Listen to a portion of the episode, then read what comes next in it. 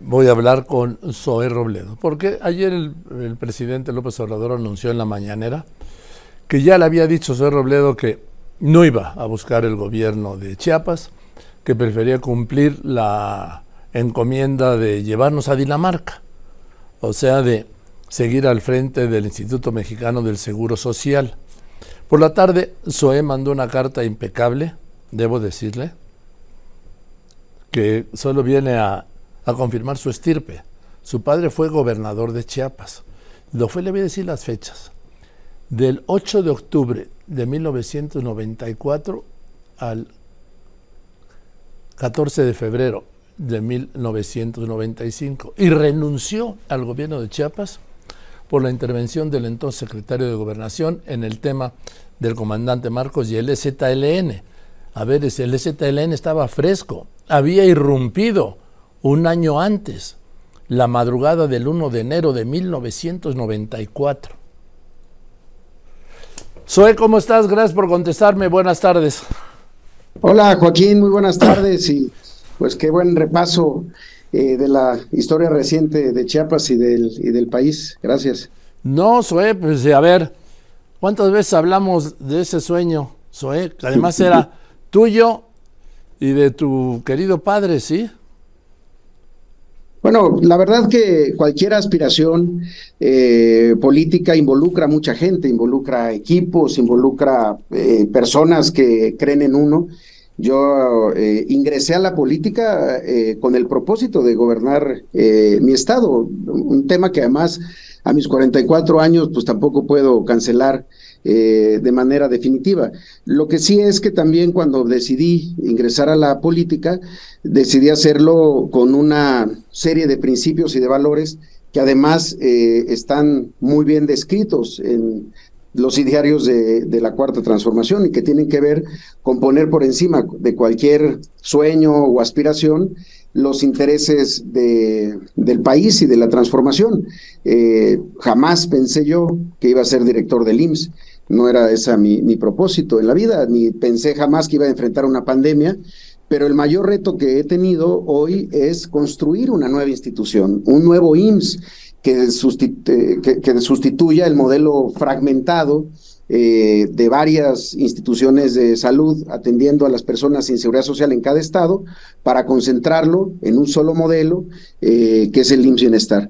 En ese propósito es que yo por un acto de congruencia decido pues aplazar, digámoslo así, esta, esta aspiración de ayudar a la gente de Chiapas en el gobierno estatal para poderlo hacer desde la construcción de una nueva institución que es el IMSS Bienestar. ¿Qué te dijo tu papá Eduardo cuando le debes haber dicho que ya no ibas por Chiapas?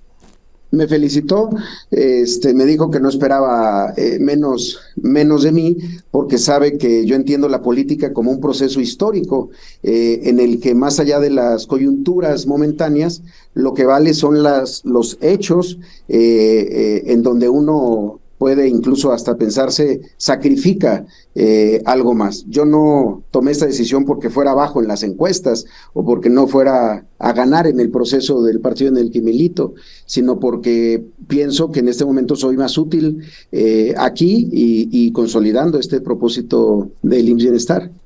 Ahora sí, eh, venimos de una crisis del sector salud general con la desaparición del... Seguro Popular, la creación de ese fracaso que fue el INSABI, como se comprobó cuando el presidente lo cancela a los tres años, este, pues eh, cuando nos quieren llevar a Dinamarca, bueno, el presidente, sí, y tú eres el piloto, pues sí, hubiera sido muy fuerte y con lo que nos conocemos hace tantos años, impropio de ti dejar votado esto, ¿no?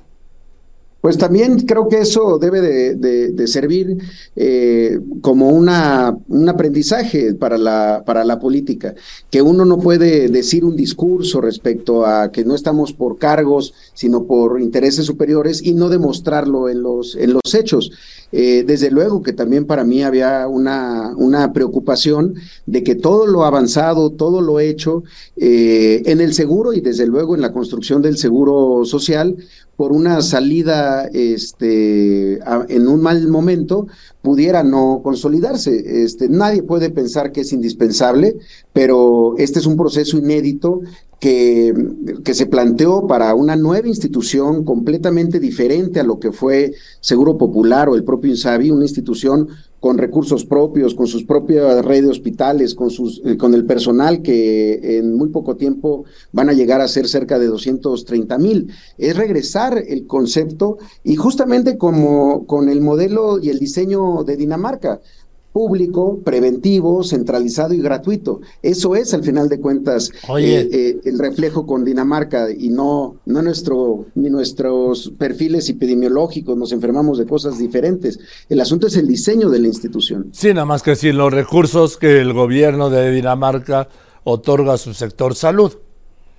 Bueno, es que creo que la gran oportunidad de que haya una inversión en salud eh, en una sola institución rompe la inercia que durante tantos años tuvieron otros gobiernos de no invertir en, en, los gobiernos estatales con poca certeza de si lo iban a aplicar para los temas de salud. Hoy es mucho más fácil centralizar la operación, que al final de cuentas es lo que estamos haciendo. A veces en México hablar de centralización es como una palabra prohibida, pero es lo que estamos haciendo, centralizar la atención médica para las personas sin seguridad social en un solo modelo y en una sola institución. Yo creo que es lo que más puede predecir que haya un incremento en el presupuesto, porque antes pues era un presupuesto grande, pero que además tuvo muchos problemas de ejecución cuando fue el Seguro Popular y operado por los gobiernos de los estados. Ahora, eh, Tú y yo estamos de acuerdo que en este gobierno el servicio de la política de salud pública ha sido pues un desastre, sí, ha sido lo más deficiente que ha tenido. Y no me refiero al Seguro Social, el Seguro Social lo considero aparte, me refiero a las políticas de salud pública. Bueno, la, la política de salud pública tuvo el mayor reto que puede tener un sistema y, no es algo específico de México, vivir una pandemia, una pandemia de eso de nivel de, duración y con una grave afectación en personas con enfermedades que son muy comunes en México. Desde luego que fue un reto muy grande. Creo que tenemos que en la parte de salud pública se tienen que hacer esfuerzos eh, muy importantes para regresar lo preventivo al centro de la operación, el Seguro Social, la propia Secretaría de Salubridad y Asistencia tenían esa, ese elemento que era la prevención, el médico familiar, el, el, médico de la familia que podía observar las enfermedades de todo el entorno y no solo de una, de, una persona para evitarlas y procurar la salud. Eh, yo sí creo que tiene, hay mucho trabajo por hacer, pero en la parte que corresponde al bienestar, pues está ya en, en, en, la etapa de atención médica. Hay dos grandes mundos, la salud pública, que ve a las poblaciones en su conjunto como los pacientes, y la atención médica, que es lo que hacemos en el IMSS, en el ISTE y ahora en el IMSS Bienestar, que vemos a las personas, a los entornos eh, eh, familiares. Lo que sí te puedo decir, Joaquín, es el modelo eh, del Seguro Popular fue el que nos heredó durante 30 años el incremento más grande en enfermedad crónico-degenerativa, en enfermedad renal, en insuficiencia renal, en diabetes, en obesidad. Eso es algo de lo que poco se, se habla, pero que ningún sistema, ni Dinamarca ni Marte, va a poder atender si tenemos ese número de millones de mexicanos que se van cada año ingresando las filas de pacientes que tienen que tener eh, hemodiálisis, para decir algo, nada más, o tiene que tener un tratamiento de manera permanente y que se pudo haber evitado. A ver, Zoe, eh, estamos hablando, la, eh, la, última vez que hablamos explicaste que una cosa es el seguro social y otra cosa es el INS Bienestar, ¿no? Sí. Sí, ahora, el seguro social va a caminar por su lado, ¿no? Así es. El INS Bienestar por el suyo, con este proyecto que ha dicho el propio presidente de los servicios universales, gratuitos, médicos, medicinas, que todavía es una, un inalcanzable. ¿Cuántos estados están, ¿En cuántos estados está funcionando el INS Bienestar? Bueno, ahí son 22 estados que ya han firmado su eh, adhesión y, su convenio de coordinación y transferencia de las unidades, del personal y, de, y del equipo. El IMSS Bienestar eh, nació hace un año como institución, formalmente, con un decreto presidencial. Hubo reformas recientes a la Ley de General de Salud que nos permiten ya ir haciendo esta implementación y desarrollarlo. Estamos en el periodo justo de, la implementación eh, del modelo en cada uno de estos estados, pero ya son 22 en donde se tiene algún nivel de avance. Desde estados como Nayarit, Tlaxcala o Colima, que han tenido eh, el mayor tiempo, digamos, eh, desde el año pasado y que han visto incrementados su número de cirugías, su número de consultas y el número de estudios que estaban haciendo, por cosas tan sencillas como echar a andar cerca de 120 quirófanos que en los gobiernos de los estados tenían sin funcionar. O sea, al final de cuentas eso es lo que estamos haciendo, tomar lo que operaban los estados y operarlo desde manera central. el propósito es que este año cerremos con cerca de 23, 24 estados con la adhesión del Estado de, México y desde luego los que decidan eh, mantener su sistema de salud eh, para gente sin seguridad social lo podrán seguir este, haciendo. pero, pero es tanto como crear una nueva institución como hace 80 años se creó el IMSS. Pero dime, eh, ya están eh, ya están afiliados, pues vamos a llamar 23 estados, tú dices con el Estado de México 24, al Bienestar. ¿Cuándo van a estar operativos? Porque eso es una tarea de años. Claro, de aquí a diciembre nosotros tenemos un plan para empezar a operar lo, lo, más urgente, es decir, echar a andar hospitales que no están funcionando, echar a andar centros de salud, equipo que necesita rehabilitación y la contratación del personal. Hay un proceso que está en eh, intermedio que acabamos de iniciar que es fundamental para el personal de salud. Muchos estados contrataban personas eh, sin fuente de financiamiento, con contratos eventuales, a veces de un año, a veces de un mes, a veces de seis meses, pero eso no les daba certeza laboral. Vamos a empezar a basificarlos, pero ya en el IMSS eh, bienestar. Eso cambia también el ánimo de los trabajadores y Pero te voy a decir, pero Zoe, en el caso de la Ciudad de México y de otros estados, hay protestas cotidianas de los médicos que van a ser adscritos al INS Bienestar porque no les están reconociendo, me han dicho y han protestado y tú lo sabes, sus derechos laborales adquiridos. Antigüedad, prestaciones, niveles, los quieren contratar pero, de primera pero aquí estamos hablando de gente que estaba por contrato, es decir, gente que no tenía antigüedad, no tenía este, seguridad social.